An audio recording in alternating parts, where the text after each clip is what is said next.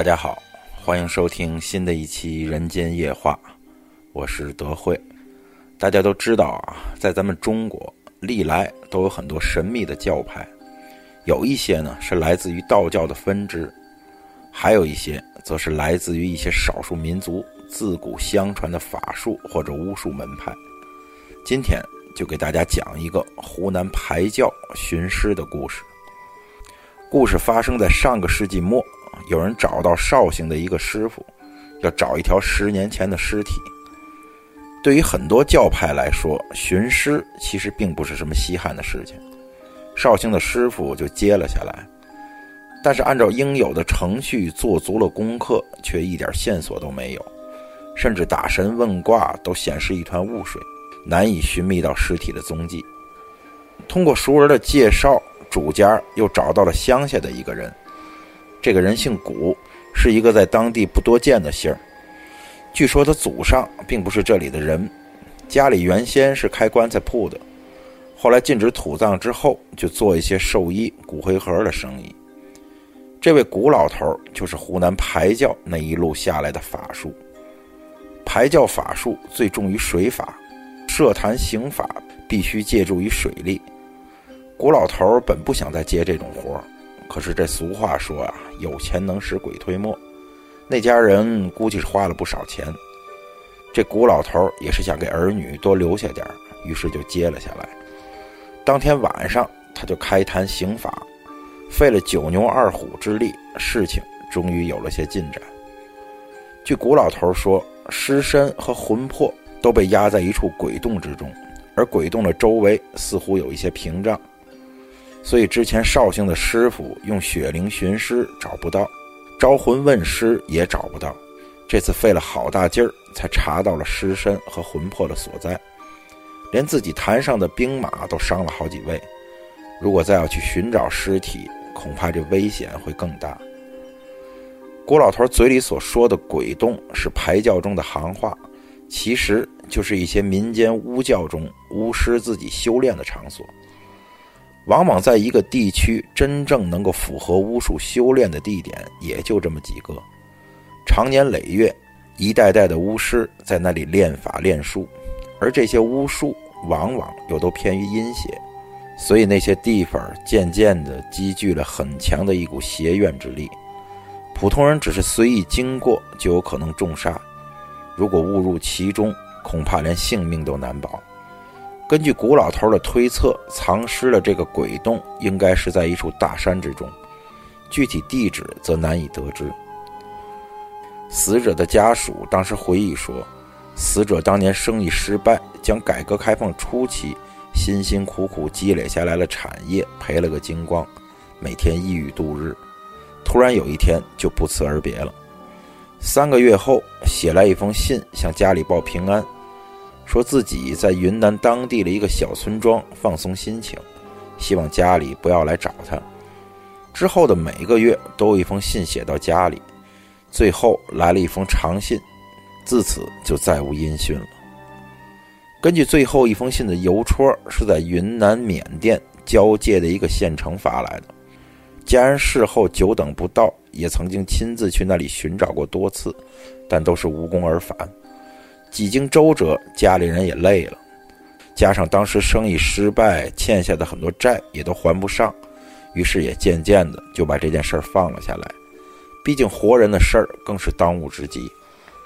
死者的老婆也是一位性格倔强的女性，硬是一步步的将债务还清，工厂重新做了起来，一切都在有条不紊的改观。等到了他儿子的手里，现在已经是一家上市公司了。看到今日的成就，想起当年白手起家的父亲还尸骨未寒，儿子不禁悲从中来，于是就根据父亲写下来的十多封信，四处找人重访父亲当年的行踪。虽然也曾有过一些线索，但是所有的线索到了这个边陲小城之后，就画上了一个句号。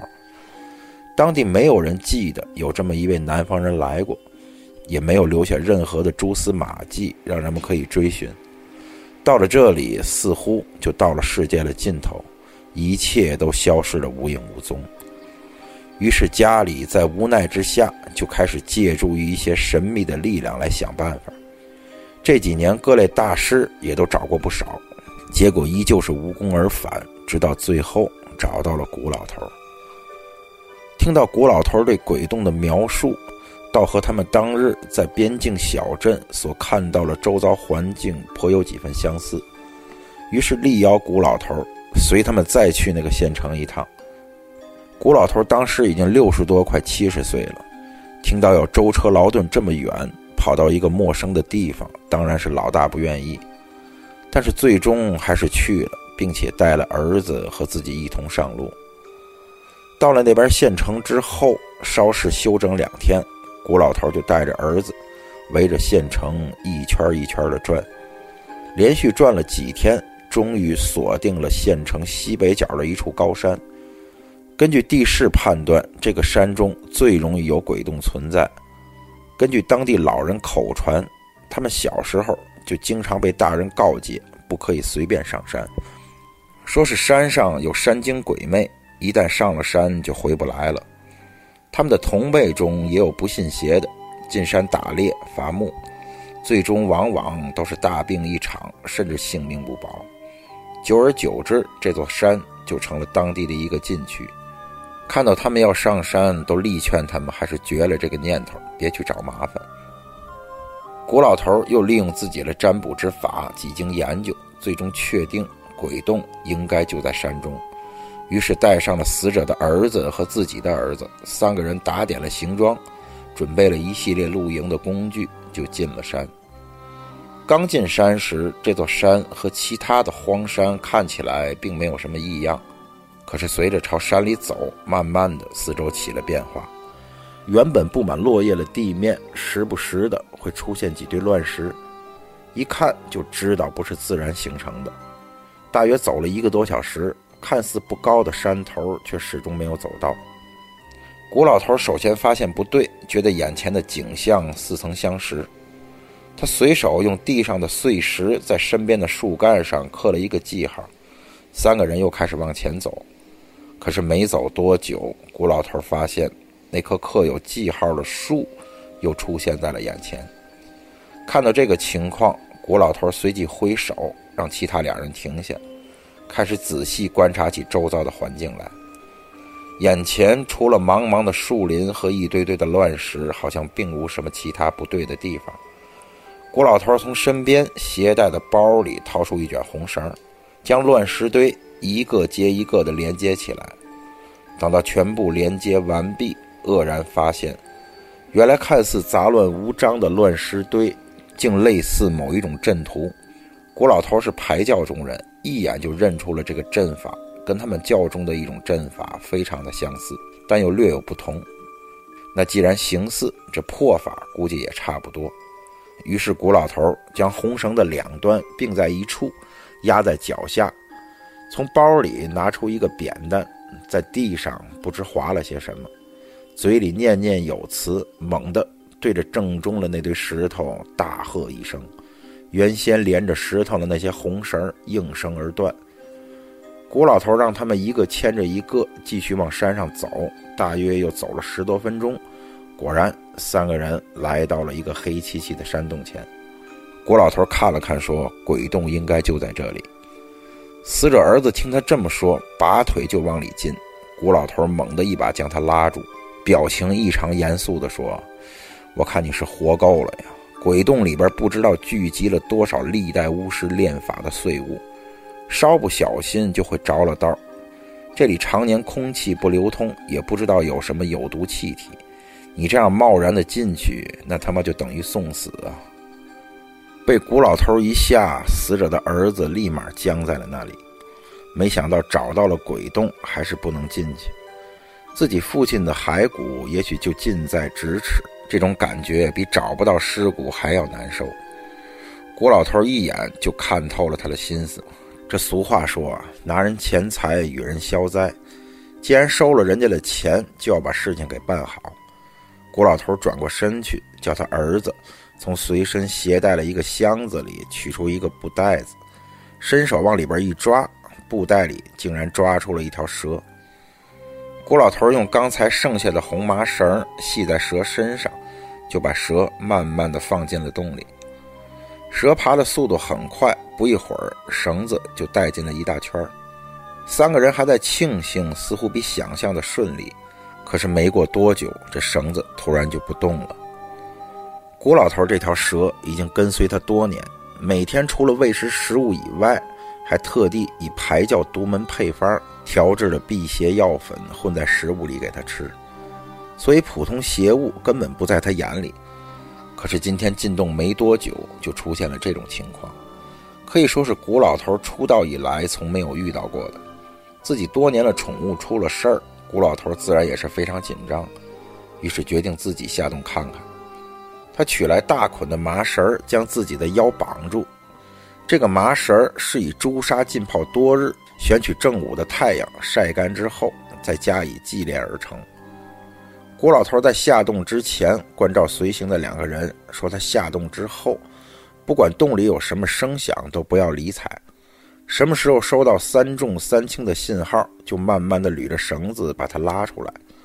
而如果三日之内再看不到他出来，就不用再管他了，自己赶快逃走。以后也最好绝了这个寻尸的念头。这个地方啊太邪。郭老头说自己啊也没有十足的把握。听到父亲这样说，儿子不放心，提出要一起下去。郭老头指了指另外一个人，说他完全不懂啊。你留他一个人在洞外也是凶多吉少，你还是留下来照顾他吧。说完，郭老头就慢慢的进了洞。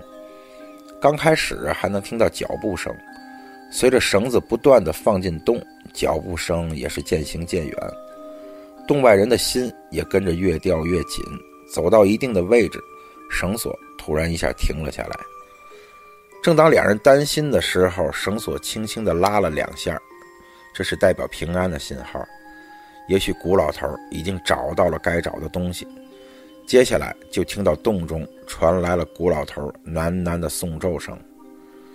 排教是湖南湘西陈州一带水上人家的神秘宗教，其所用的咒语大多都不似人声，意义难明，但却以法力威猛、效果明显著称。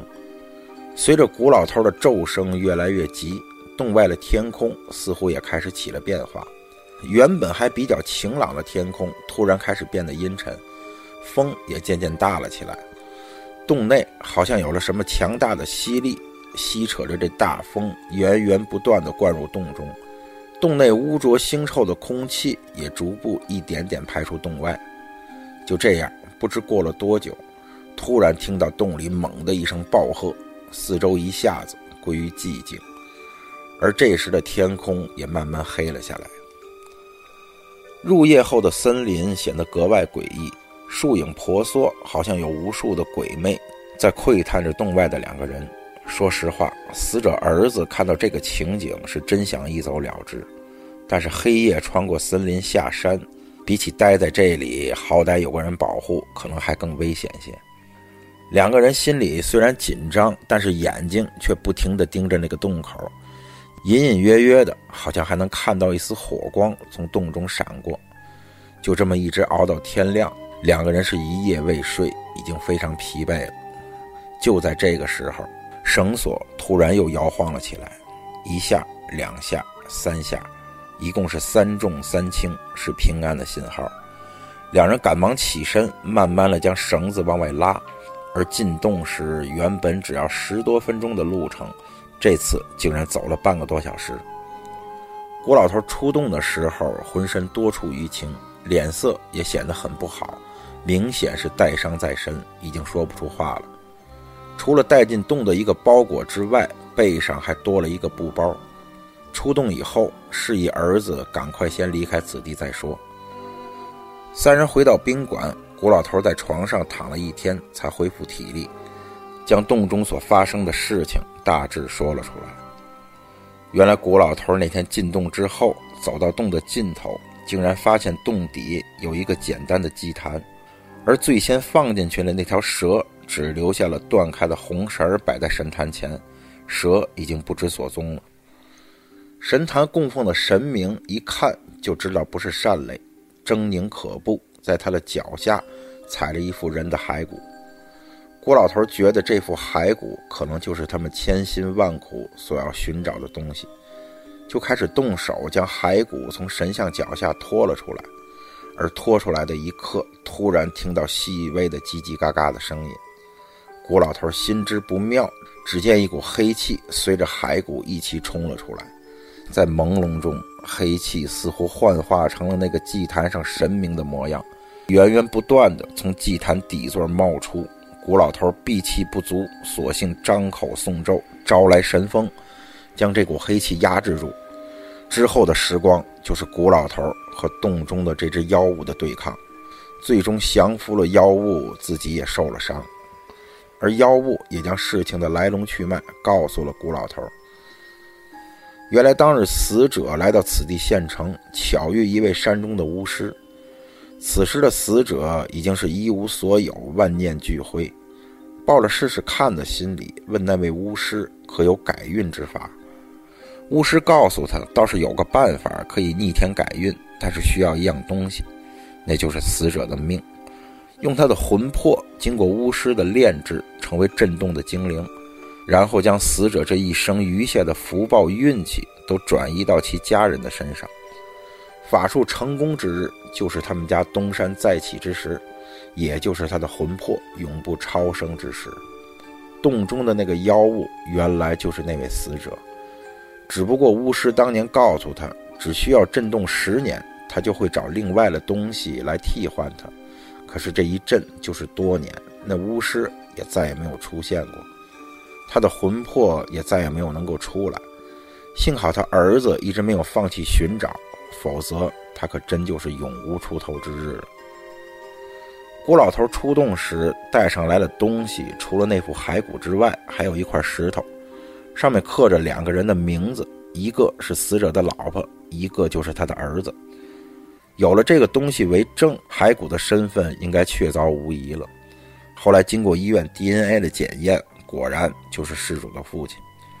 古老头事后还专门交代死者的儿子，除了选取风水基地安葬之外，还要花钱去那个山上替父亲重塑金身，建庙祭祀，方能长保家运不衰。最后，咱们再说一句：死者在走投无路的情况下，把自己的生命甚至灵魂出卖给了巫师，换来家人富足的生活；而死者的儿子也是一直没有放弃寻找父亲的尸体，历经万难，最终也是得偿所愿，让父亲的灵魂得以安适。虽说也是舐犊情深，骨肉相连，但死者为家人做出这样的牺牲，到底是对是错，还是值得我们深思的。好了，今天的故事就讲到这儿，咱们下期人间夜话再见。